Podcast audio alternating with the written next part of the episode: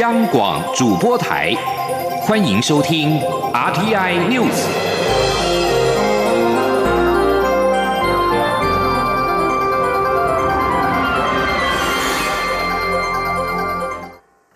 各位好，我是主播王玉伟，欢迎收听这节央广主播台提供给您的 RTI News。新闻首先带您关注，立法院第十届立法委员今天报道，立委们在家人亲友的陪同下走红地毯完成宣誓，并且在议场前合影留念。接着在上午十点三十分进行正副院长的选举投票，中午开票。而午间的最新消息是，民进党所推出的院长候选人尤喜坤拿下了七十三票。确定过半当选，接着在下午两点三十分将在举行副院长的选举投票，下午四四点开票，而新任的正副院长将在今天下午五点就职。今天记者王维挺的采访报道。立法院第十届立委一号报道，早上八点开始，新科立委们陆续在家人亲友的陪同下，走上红地毯，进入立法院完成报道手续。本届最年轻的立委，民进党籍的赖品瑜，剪去一头长发，和无党籍立委林长佐师徒一同走上红毯，成为媒体焦点。赖品瑜表示，本来就想要剪短发，但是之前因为选举怕选民认不出来，所以一直没有剪。选完之后。后刚好实现愿望，赖品瑜说：“其实是我本来就一直很想剪，但是选举期间真的太忙了，而且已经拍了定妆照，我怕剪了选民会认不出来，就一直没有剪啦。然后刚好剪完就可以呃实现这个希望。”林长佐则表示，赖品瑜之前担任他的助理，今天两人都以立委身份宣誓就职，意义非凡。未来四年他会更努力，才能追上年轻人进步的速度。立法院今天上午进行院长选举，民进党推出昆昌配。对于是否有信心当选立法院长，民进党立委尤习坤受访时表示，还在努力中。对于能够为国家付出，感到很兴奋。尤习坤说：“能够在为国家社会啊，在尽一绵薄之力啊，感到非常的高兴，也感到很荣幸。啊，有兴奋了，但是不会紧张，因为。”啊，我过去当着民意代表也当了八年，然后立法院啊，啊，比如说行政院长三年啊，就长长的立法院，到立法院来备选就现在的一遍，所以啊，对于立法院啊，这个应该算是熟悉的哈。国民党立委蒋万安则在太太和儿子的陪伴下报道，将连任立委的荣耀和家人一同分享。针对国民党前副主席郝龙斌和国民党立委江启臣竞争党主席，蒋万安表示要看两位提出的政见如何争取党员认同。他也说，国民党内对各种议题，包括两岸政策论述，将会有非常细腻的讨论，甚至辩论。第十届立委报道后，于上午九点三十分左右在议场内宣誓就职。宣誓典礼开始前，不少立委在议场内合照互道恭喜。国民党立委也聚集在一起高喊“国民党加油”，为自己打气。宣誓典礼完成后，第十届立委在议场前合照留念。立法院今天上午十点三十分举行立法院长选举，民进党推出尤喜坤和蔡启昌搭档，国民党则派出赖世宝和杨琼英争取立院龙头宝座。院长选举结果将于中午揭晓，下午两点三十分再进行副院长选举投票，下午四点开票。新任的立法院正副院长则会于傍晚五点宣誓就职。中央广播电台记者王威婷采访报道。继续要关注的是武汉肺炎疫情。武汉肺炎疫情持续延烧，重灾区中国大陆湖北省在今天通报了四十五起新的死亡案例，其中武汉市就有三十三例。湖北省健康卫生健康委员会今天表示，新增病例一千三百四十七例，这使得中国总感染病例超过了一万一千例，病例数首度突破万人，而死亡人数也增加到两百五十八人。大多数的死者与确诊病例都出现在湖湖北省。目前，俄罗斯、英国、瑞典和意大利、西班牙全都在三十号、三十一号两天传出境内首起病例。俄罗斯副总理戈利科娃宣布，即日起由俄国往返中国的所有直航班机一律暂停飞航。铁路方面只准许莫斯科与北京的直达车通行。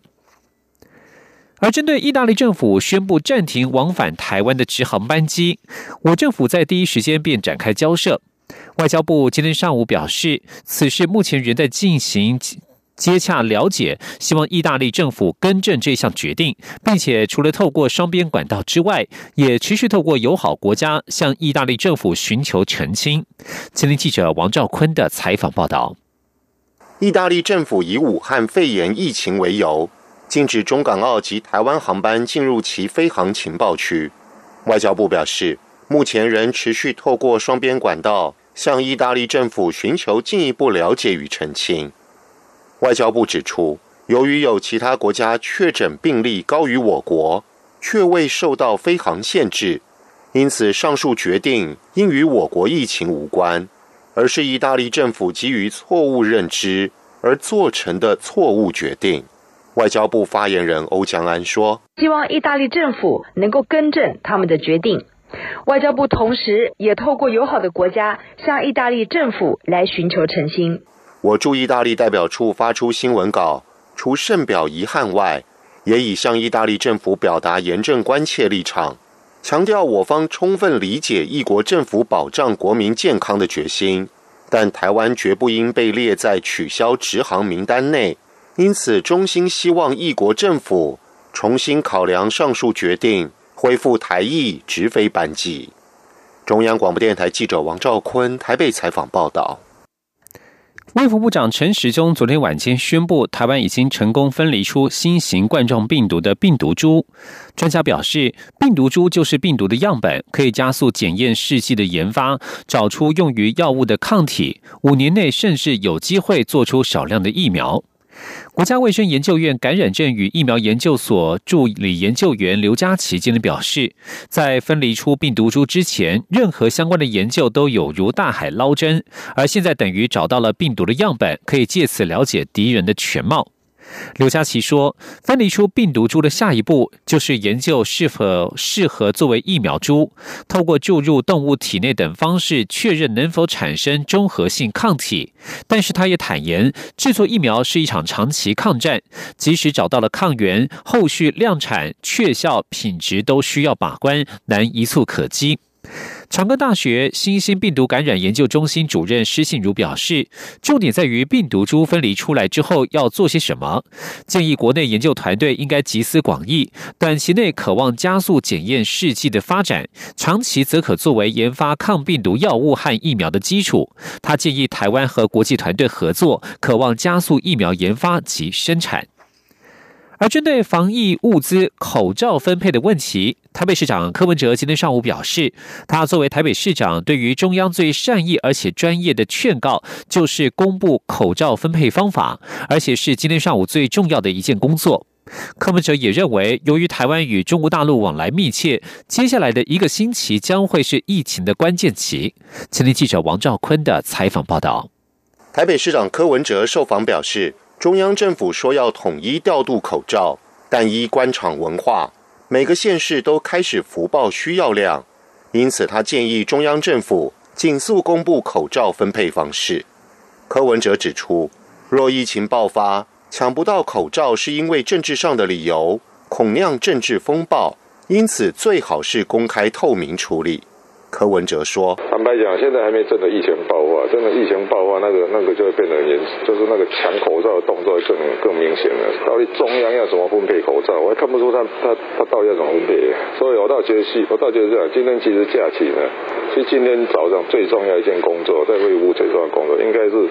就明白公布口罩怎么分配，每个县市要怎么分配。关于疫情控制问题，柯文哲表示，台湾与大陆往来密切。”因此，未来一周是关键期。他还认为，若未来一周没有爆发疫情，口罩就撑得过去。与其成立新生产线，不如让现有产线加班较为实际。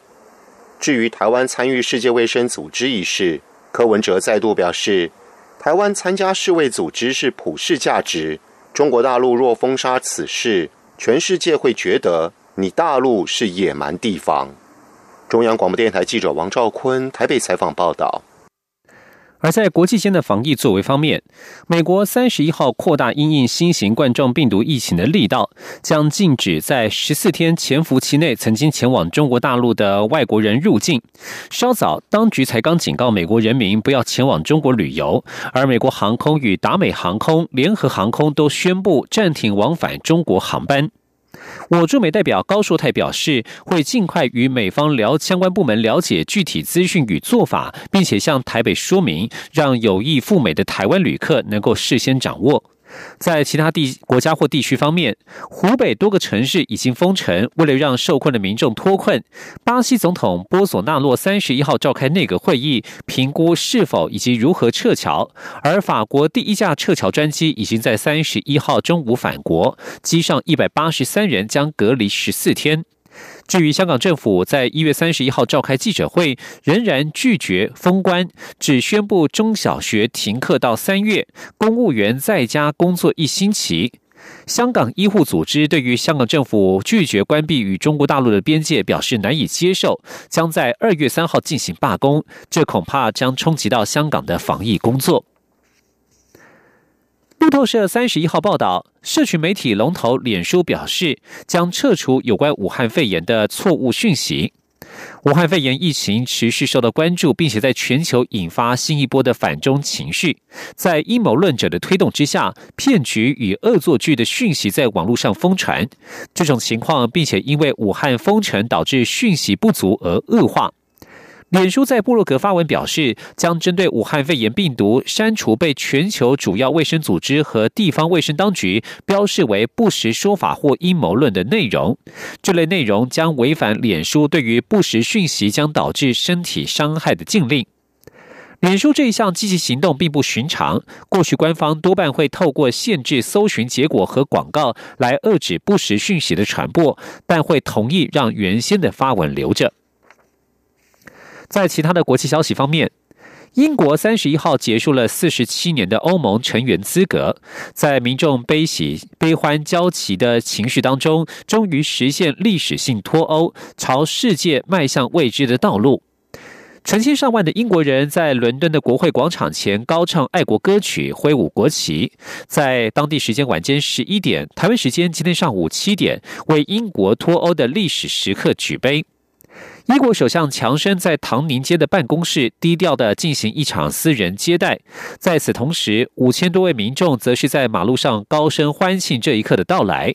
除了稍早之前有一名脱欧脱欧支持者烧了欧盟旗帜之外，这场集会气氛大致和善。然而，与欧盟分道扬镳，在英国社会构成了严重分裂，而且许多人担心结束与邻近国家四十七年关系的后果。部分亲欧派人士，包括在英国生活的三百六十万欧盟公民当中的许多人，是以庄严隆重的烛光守夜来纪念这一刻。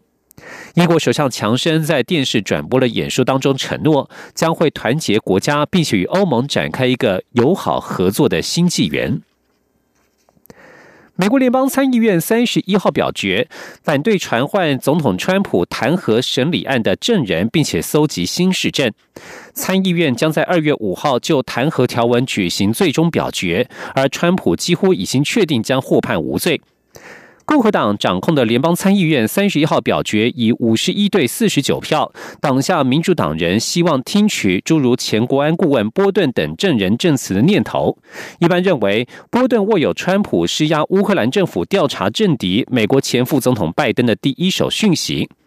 由于罢黜川普需要参议院三分之二的多数表决通过，然而院内。五十三名共和党人无人表态赞成将川普定罪，因此参议院几乎确定将宣判川普无罪。